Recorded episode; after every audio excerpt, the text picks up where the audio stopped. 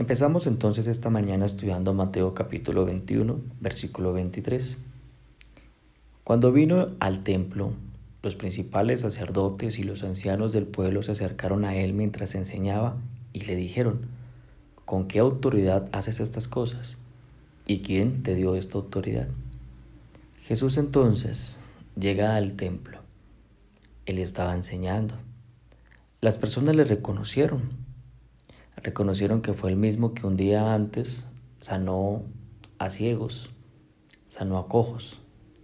Fue el mismo que entró un día antes, sentado en un pollino a Jerusalén, y la gente le puso palmas, cortó ramas y se los puso sobre sus pies. Aquel que generó un momento increíble en medio de Jerusalén un avivamiento, la gente estaba feliz. La gente cantaba con júbilo a Dios, gloria a Dios. Se corría la voz. El profeta de Nazaret está nuevamente en el templo. El profeta está ahí enseñando. Entonces se corre la voz y llegan más personas porque les interesa mucho conocer a este profeta. Les interesa verlo, aprender de él. El profeta entonces se encarga de comunicar el mensaje de Dios. Y ellos se aglutinan, se acercan, quieren escuchar. Y Jesús empieza a enseñar. Pero, como te diste cuenta en la lectura, nuevamente los principales sacerdotes y los ancianos del pueblo se fueron acercando, poco a poco. Pasan por el medio de los que estaban escuchando el mensaje de Jesús. De hecho, lo interrumpen a Jesús y no lo interrumpen con una manera linda, ¿no?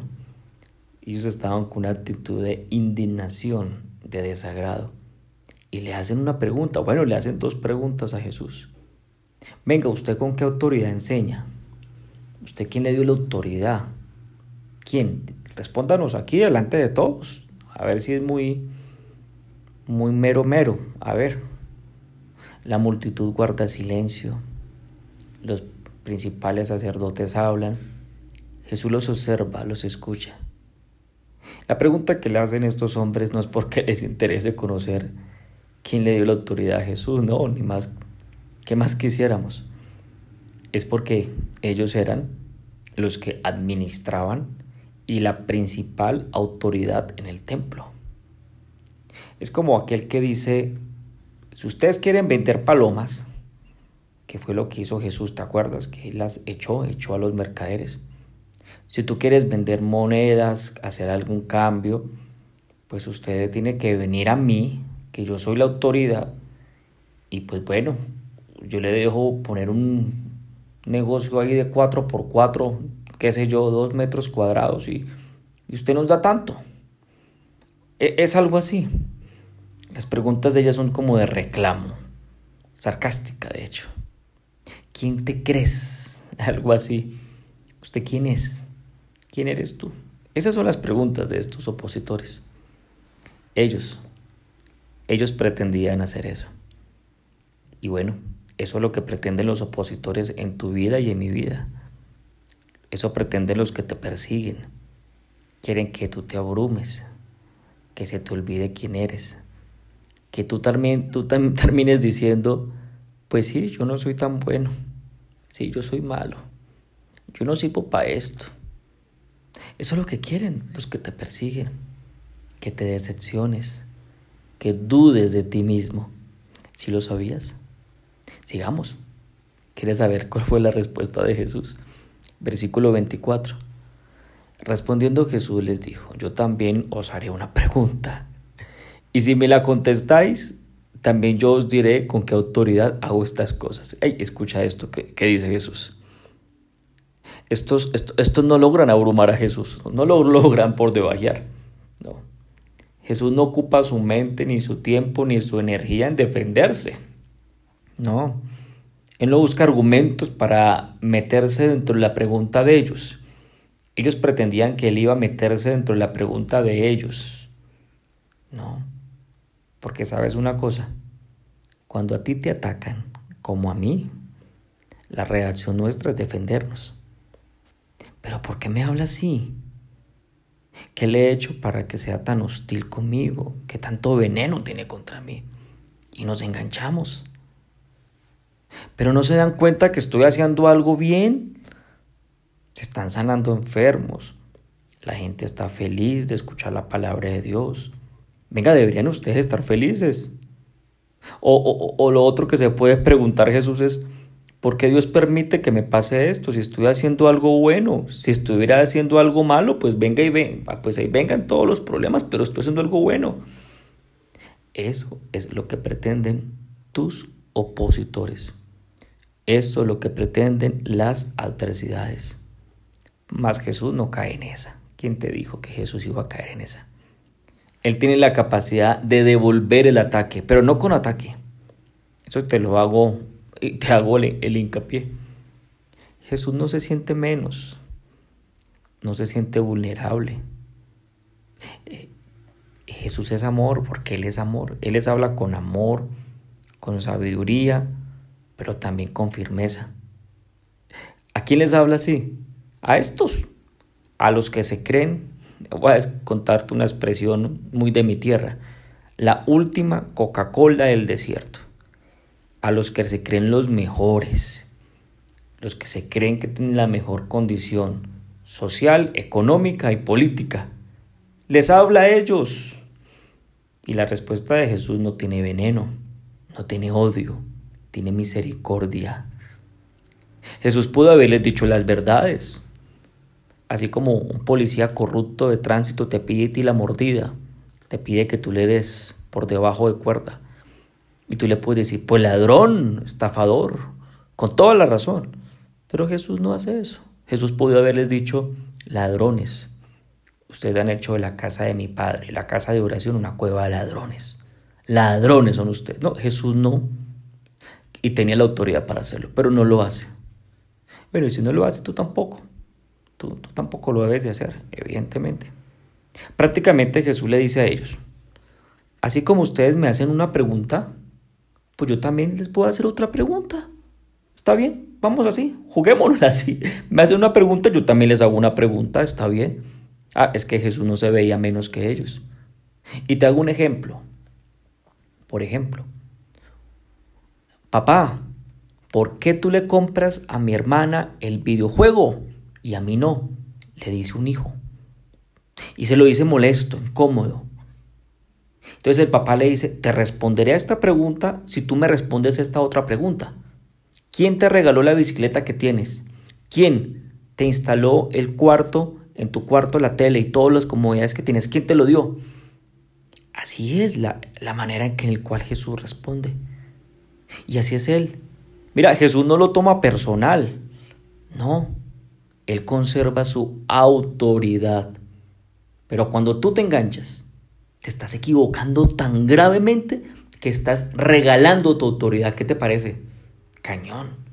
Jesús no se engancha, pero da orden.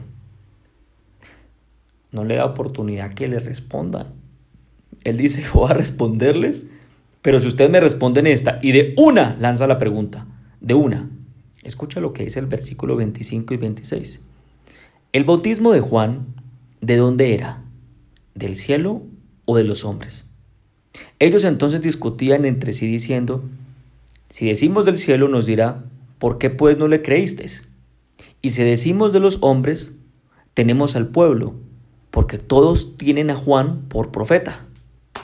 Pues bueno, Jesús en esta pregunta que le hace a ellos cita a Juan el Bautista, te acordarás de él. Entonces le pregunta Jesús a estos principales, lo que hacía Juan el Bautista venía de parte de Dios o venía de parte de los hombres de sí mismo. Pues otra de las profecías que se cumplieron en Jesús era que uno en el desierto prepararía el camino para Jesús. De hecho, algunos de los discípulos de Jesús fueron primeros discípulos de Juan el Bautista. Y una de las cosas que Juan el Bautista hizo hincapié era, y fue, He aquí el Cordero que quita el pecado del mundo. Eso dijo de Jesús una y otra vez. Entonces estos hombres ¿qué hacen? Toman una decisión, como la que toman muchos hombres, la que, los que no asumen posiciones, los temerosos, los inmaduros, que responden como un niño de siete años. No, no sé. Mira el versículo 27. Y respondiendo a Jesús dijeron, no sabemos. ¿Cómo te parece esa respuesta? No, no sabemos. Bueno, ¿qué dice después? Jesús respondió. Y él también les dijo, pues tampoco yo os digo con qué autoridad hago estas cosas. ¿Qué te parece? Me, me da esta risa. Sin palabras, señores, sin palabras. Jesús utiliza entonces, el escrito está. Algunos episodios anteriores estudiamos cómo Jesús responde a los opositores. Pues aquí también respondió con el escrito está. Juan el Bautista estaba escrito, estaba profetizado. ¿Cómo quedaron ellos ante este ataque? Quedaron haciendo el ridículo delante de toda la multitud de gente. Y Jesús va a continuar enseñando. Ya mañana estamos estudiando lo que continuó enseñando Jesús en el templo. Pero culminando este espacio de hoy, quiero compartirte cuatro grandes lecciones del episodio de hoy. Primero, tus opositores. Y, pone el nombre. Yamit, tus opositores. Ponle tu nombre. Tus opositores tienen un objetivo. Que desistas. Que te rindas. Te voy a hacer una pregunta. ¿Le vas a dar gusto a tus opositores? ¿Le vas a dar gusto? Segunda lección. No te enganches con tus opositores. Responde siempre con misericordia, con firmeza, con amor, no con el ánimo de dañar a nadie, aunque tú tengas la razón. Si Jesús no lo hizo, tú tampoco lo vas a hacer. Tercera lección. Conserva la autoridad de la palabra de Dios, de lo que Él dice de ti. No la pierdas, por favor. Él te dice que tú eres su hijo, que tú eres competente, que tú eres amado, que te ama con amor eterno. Créele solamente a ello, no le creas a tu opositor. Tu opositor quiere que tú creas que tú eres lo peor. Y cuarta y última lección, estudia, el escrito está, estudia para que sepas cómo responder. Y nunca te olvides quién eres tú. Eres el Hijo de Dios. ¿Qué te parece? Oramos entonces. Acompáñame cerrando un momento tus ojos, por favor, y vamos a hacer esta oración. Padre, te doy gracias a ti por, por la oportunidad que nos das de compartir este tiempito contigo. Qué bueno es entender que aún tu palabra nos enseña tantas cosas especiales. Y entendemos que somos tan frágiles. Nuestros opositores pueden ser alguien que amamos, y que con sus palabras o sus acciones, sus miradas, puede hacernos sentir mal en nuestro corazón. Pero hoy tú nos enseñas lecciones tan increíbles, tan especiales, porque muchas veces hemos caído, hemos fluctuado, nos hemos resbalado, porque le creemos más al opositor, le creemos más a la sensación de sentir que lo hago mal, que fallo, que no soy bueno que no hago las cosas bien. Y termino hasta decepcionándome de todo y hasta rindiéndome. Y hasta pensando, ¿para qué me sirve buscar a Dios? ¿Para qué hago cosas buenas? No sirve de nada. Y eso es lo que quieren los opositores. Pero tú no te vas a dejar ver la cara. Tú no vas a perder. Porque tú eres más convencedor. Y por eso te doy gracias, mi buen Dios. Porque eso es lo que le enseñas a mi vida. Me enseñas a mi corazón. Y porque eso me da seguridad tu seguridad en medio de mi vida. Te pido ahora tu bendición para este día. Que el Dios que te hace más que vencedor te bendiga. En el nombre de Jesús y bajo el poder de tu Santo Espíritu. Amén.